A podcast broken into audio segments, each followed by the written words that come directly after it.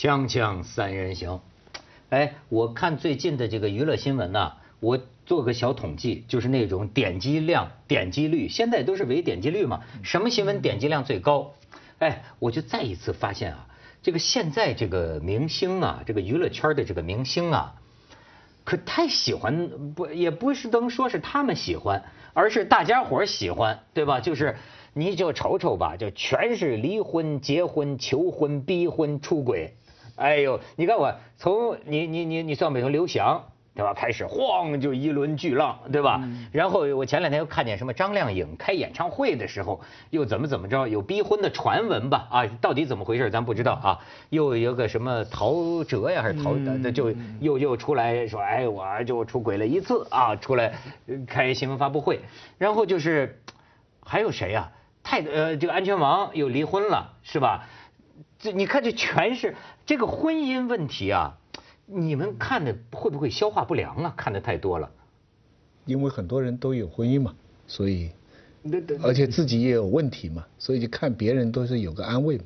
嗯你觉得是这个原因？大家我觉得这么关心？安安慰什么？看别人离婚很安慰。对啊，你看别人也是，你看这个看明星，多数是人是求安慰的。那明星在电视里变老了，人就会有一种欣慰感，就自己照照镜子，你看，哎，这么有名的人，现在他也这个样了，所以不是这样。，而且我现在有一个啊，就是我有我的观点可能是不正确的啊，就是跟就是，我觉得不要拿一种道德呀，嗯去绑架，嗯因为呢。这个社会有很多地方需要讲社会公德，嗯对吧？比方说你是不是也做慈善，这个这些都很重要。但是恰巧在这个婚姻、恋爱、这离婚，呃，甚至于出轨这种问题上，近几十年来啊，中国社会出现一个特别大的变动，人心也特别大的变动，评价标准也很多，社会也特别的多元化。可是现在呢，我就觉得啊，是呃有些媒体吧，或者说是有些网友啊，他就是你知道吗？我要我小人之心度君子之腹啊，我夺君子之腹。我有时候就觉得就是说，哎，你是明星对吧？好，你就他脑子里有根线，就是你看啊，你要是出轨了，你就嗯道德，你就没道德了吧？你要没道德了呢，你这公公众形象就不好了，对吧？于是作为明星呢，他的这个商业形象现在是跟他的婚姻恋爱方面的这个所谓传统道德形象啊，我觉得是紧密绑在一块儿的。于是他要生变。或者他要忏悔，或者他要哽咽，你知道吗？就是，但是实际老实说，照我来说，我觉得这基本上还是属于他的隐私范围。比如说，你像呃，在好莱坞来讲，呃，这种明星离婚、呃结婚什么论有没有？大家会议论哈，会议论，但是议论好像也没到这种出来。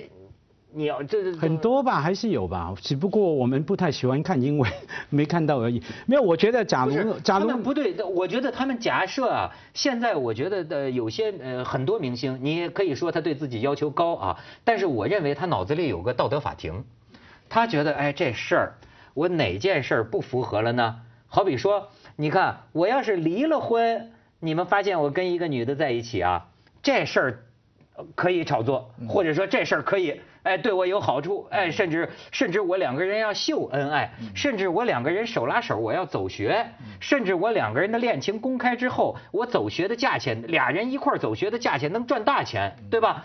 但是就差一点点，就是说。哦，原来你跟他好的时候，有人算出来了。你那个时候假如还没离婚的话，这时候呢，似乎你那个道德法庭啊就一落千丈。于是呢，你就要有所交代，说，哎，我这一点就不道德了，不道德了呢，似乎又直接会影响到他的商业的利益。没有商业，我觉得整个 情况有一个基础哈、就是说为什么我们对什么离婚啊、谈恋爱啦、分手、吵架感兴趣？我觉得除了你说的什么道德法庭等等呢，有一个理由，那因为这种关系有故事，我们看这种事情啊，它有故事嘛，离婚一定有两边的说法，或者说就算他没说，只有一边的说法，我们也会想到底发生了什么事。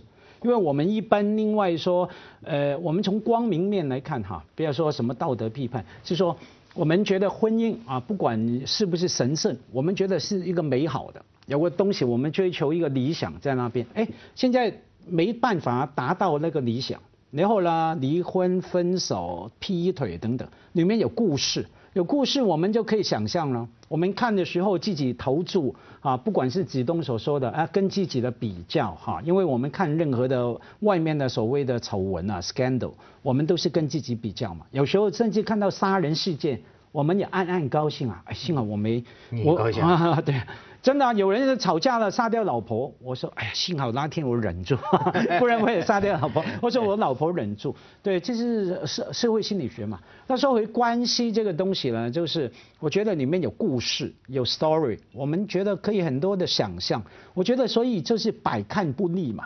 当然，其他也因为他们是名人，也因为有商业炒作等等。我觉得是这种事情，就算我们日常生活啊，不是明星啊。你平常也会打听啊？哎，表哥离婚了，表妹吵架，对对，谁跟那那那个阿姨劈腿啊？真的，特别好看。我我不是假装高尚，我这个玩意儿，我觉得有种无可奈何，真是百看不厌。不是这个百，我最近发现徐老师，我觉得我需要戒一戒了。你知道吗？就是哎，就是像戒不掉烟一样，就是说你这个戒不掉酒一样，就说你这个手机这个新闻。这些新闻客户端，老实讲，这些小编们都太敬业了，你知道吗？他们太好看了，又，我这个让我啊一看就停不下来，就是太烦了。但是你知道吗？就是每次我放下手机的时候，我都要想，我再也不要再看了。可是我这一看，哎呦，这是张靓颖，到底是怎么回事？还到到，你知道吗？而且下边的跟帖你还要看评论，真是欲罢不能，停不下来。可是我又觉得呢，哎呦。很不体面，或者说呢，我又觉得这对我一点营养都没有。可是我坚决不看，我从来都不看这些演员啊、运动员啊那些结婚离婚啊什么那种绯闻的新闻。而且我的一贯就是在学校哈，在什么地方也好，有很多人喜欢在背后说某某某什么某某某什么嘛。他们就在我身边办公室的人旁边的人，他们好了或者他们怎么，好几年我都不知道。后来他们都很奇怪，说谁都知道，为什么知道？因为我不跟人家讲这个，所以人家也不告诉我。我美国啊有个杂志，叫《人民》杂志，《人民 People》啊 People。这个《人民》杂志呢，不是我们那种政治杂志，它是在超级市场出来的时候，你临买单之前买口香糖、买避孕套，加上有一个《People》杂志。那个《People》杂志就是就是你刚才讲那些，就是谁谁谁跟谁谁谁，谁谁谁跟谁谁谁，谁谁谁什么肚子大了，谁什么什么什么。不看，你不看就没事了。对，而且他们呢，一看就停不下来。他们呢，这些东西呢，就是市民的，就是口香糖，它不大会影响他们的事业，不大会因为某个人离婚了或者某个人出轨了，他以后就不让他演电影了。对，或者说是什么片约就给取消了。对，或者说广告大跌了。对，这种没有。什么情况会会广告大跌受影响的？那就是娈童啊。或者什么家暴啦，就上法庭了，真的是犯法了。对，他是以法律为一个。哎哎，就是就是你是你牵涉刑法了，你像那个时候 Michael Jackson 那个说儿童那个事情，那个事情就做得很大了，那这个会影响到他事业。否则的话，他那里男男女女，哎呀，谁管啊？就这就是口香糖。我又觉得啊，大家现在是不是有一种呃，你看，如果说我们没有别的宗教的话，嗯，现在是不是有一种就叫明星教？名人教，就是我认为这个名人现象啊，明星现象啊，给我们提供了一个空间。嗯，这个空间呢，就是所有人的这个思考的话题啊，都可以在上边得到印证和上演。它其实啊，也变成了一个公共讨论空间。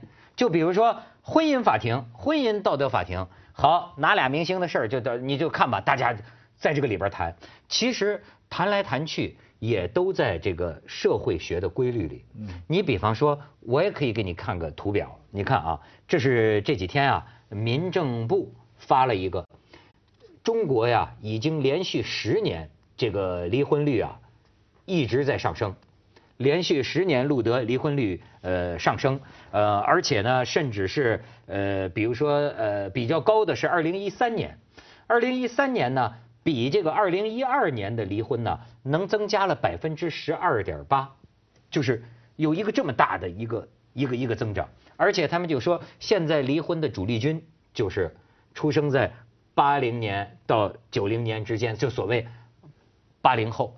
就是其实现在这是一个一个一个跟每个人可能都能扯上关系的事儿。嗯，咱们先去一下广告，锵锵三人行广告之后见。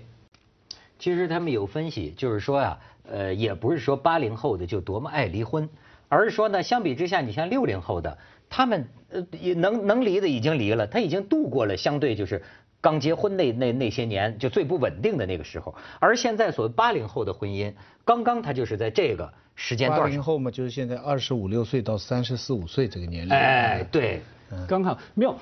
这个其实是全世界的趋势嘛，我们都知道哈，离婚跟国际接轨，对，越来越高，而且离婚的主要主力军也是在那个，这个反而看这种事情啊，要看里面独特的部分，比方说现在全世界，现在中国在数字上面这方面接轨，可是有两个部分可能还没接轨，有待接轨，一个是老年离婚，在外国啊，老年中老年啊，过了一个年纪哈，五十多。啊，就然后就离了。OK，这一部分是增长率非常高的。你说哪里？中国增长高还是啊？外国，外外国中老年。OK 啊，就是哎，我觉得我的财政也许可了，因为离婚也好，结婚也好，尤其是离婚，很大部分是财政安排、财务安排的问题，让你决定要离婚不离婚。因为每一段婚姻，坦白讲，一定是那个对不对？张爱玲说的。没有一段爱情不是千疮百孔的嘛，啊，那你决定要不要继续啊？其实财务安排是非常重要的。那可是中老年的财政可以了，然后整个观念也不一样了。以前觉得离婚对不起我爸妈，对不起我三代啊、祖宗啊，现在不是啊，我不离婚才对不起我爸妈呢，对不对？然后中老年离婚这一块，外国很多。说的这么神奇，回去就要跪擦板。哎，然后呢，另外一块增长率很高是什么？女性要求离婚，对啊，女性以前是吵，而且是没有争吵的离婚呢。以前是吵了啊，发现老公有小三、外遇、劈腿、家暴等等哈，现在不是没有。女性哈，当然也是中年以上女性就觉得说够了吧，够了。我觉得我这一个时候，我们的用文艺腔来说，缘分到此了。好，我有我自己的生活嗜好，我有我的圈子等等等等。我不想说，不管是照顾老公还是照顾家庭等等，哈，反正我追求我另外的生活。所以中老年离婚跟女性离婚这两块，我不晓得，我没看过数字，可是我猜中国还没接轨，有待接轨，那时候才是美好的来临。你一说这个中老年，我想起那个那天王猛送给我，他新出了一个，他写了一个小说，叫《处处奇葩处处哀》。这个挺有意思，他倒是创作力强盛。哎，不是他这个创作力啊，我觉得真是来自于生活。他这个里边写的啊，就是老年人的丧偶之后，哎，我才知道有这么一个世界。你比如说，他这照他小说里的话说啊，就是说啊，这个你知道老年人的婚姻呐，那比年轻人的婚姻现实的多了，甚至只有现实。就是你比如说你丧偶了，哗，这很多人给你介绍。哎，他这里边写一个，我觉得我相信是有现实基础的，你知道吗？就是说，比如说来了一个女的护士长，你因为互相老干部就给你介绍啊，护士长年方五十，哎，长得也不错，百依百顺啊，甚至呢，在这个老年性生活方面也能够让你啊觉得百依百顺，让你特别舒服。但是你隐然能感觉到呢，这个女的骨子里啊有一种冷静，就是。反正是啊，就是让你舒服，然后呢，每天把你伺候的，哇，这个这个这个这个该吃药了，该吃什么没吃鱼肝油啊，吃降压药啊，然后就家里收拾的一尘不染，干干净净。护士护士长出身，哎，伺候你半年，哎，这老头觉得这么好的女的，虽然他不大能感觉到那种爱情，但是他觉得有这个也是老年之福啊。好，就准备要结婚了，结果啪，这个护士长说。咱们登记之前，我要约法三章，几件事儿我跟你说明白。你在银行里的存款还有八十三万，必须一分钱不少的过户到我的户口来。然后你的房子必须转让给我，我一定会给你提供。最好的你的老年生活，但是呢，你要答应我这些条件。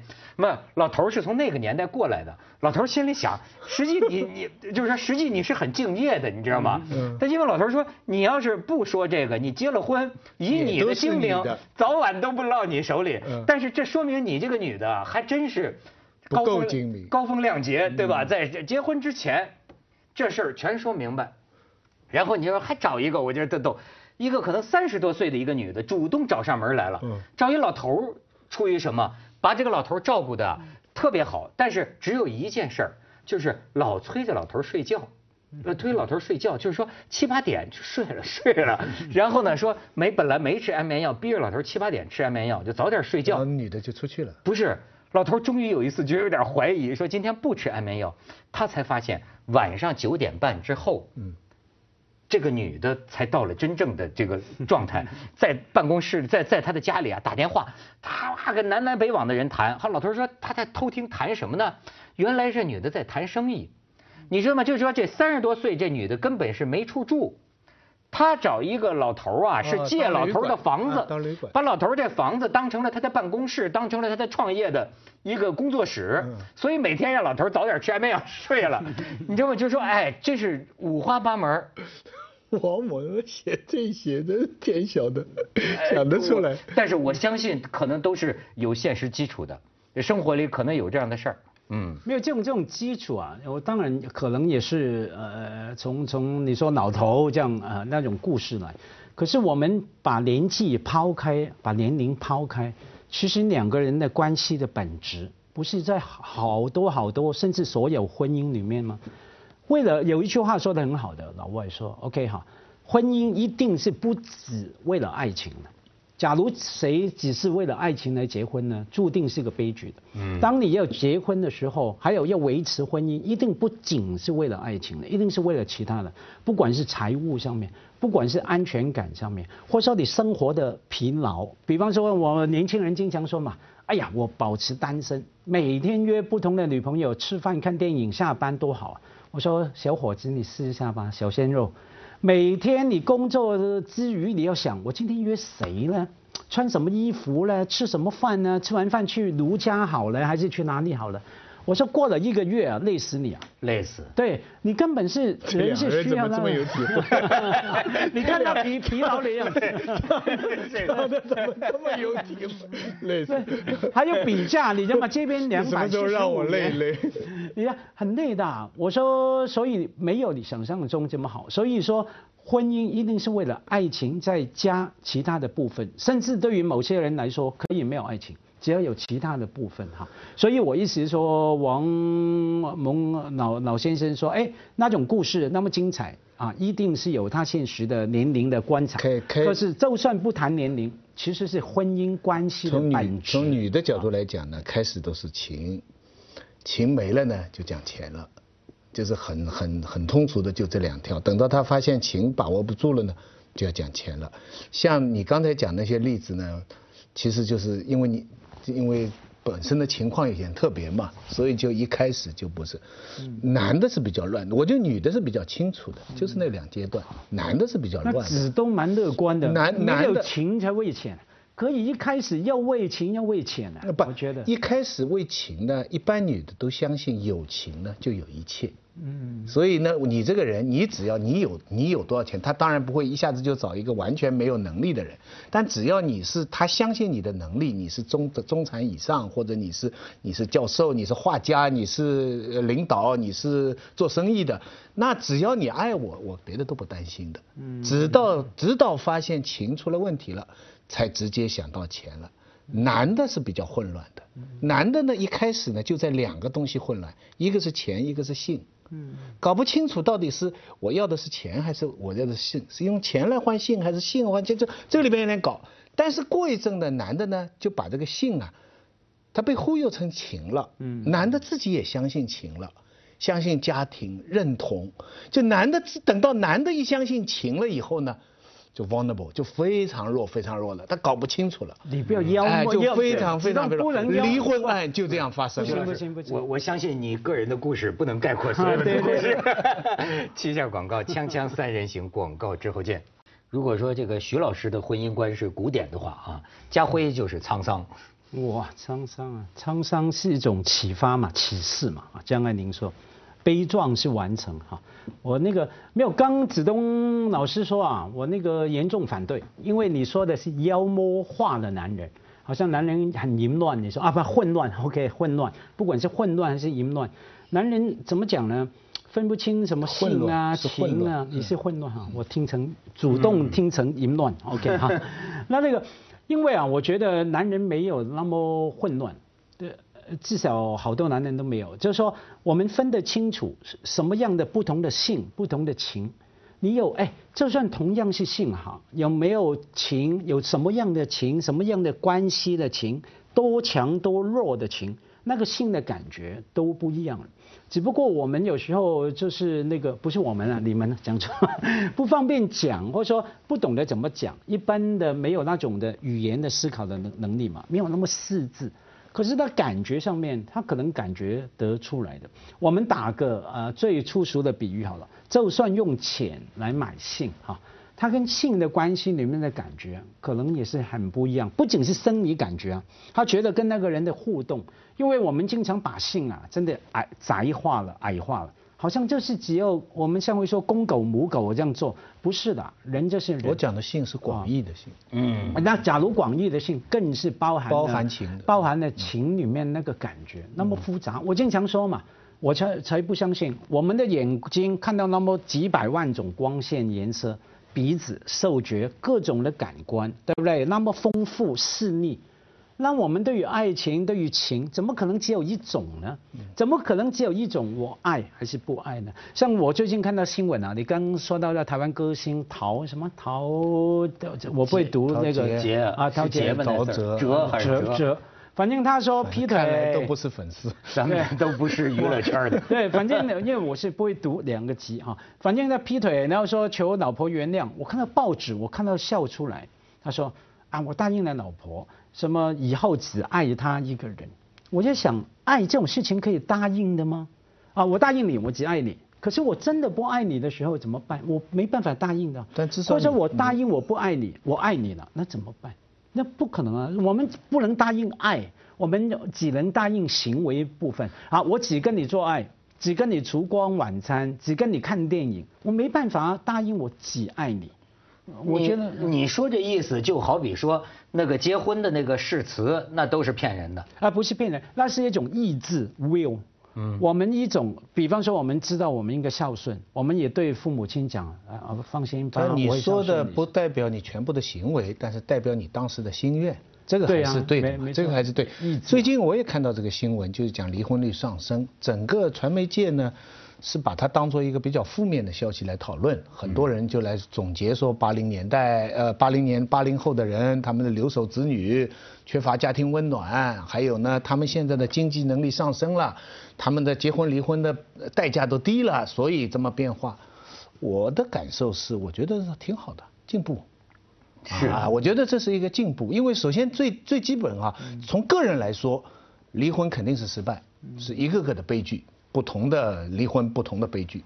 但从社会来讲，首先第一个这是体现婚姻法嘛，婚姻法规定的婚姻自由，什么叫自由？就是可以结婚可以离婚才叫自由。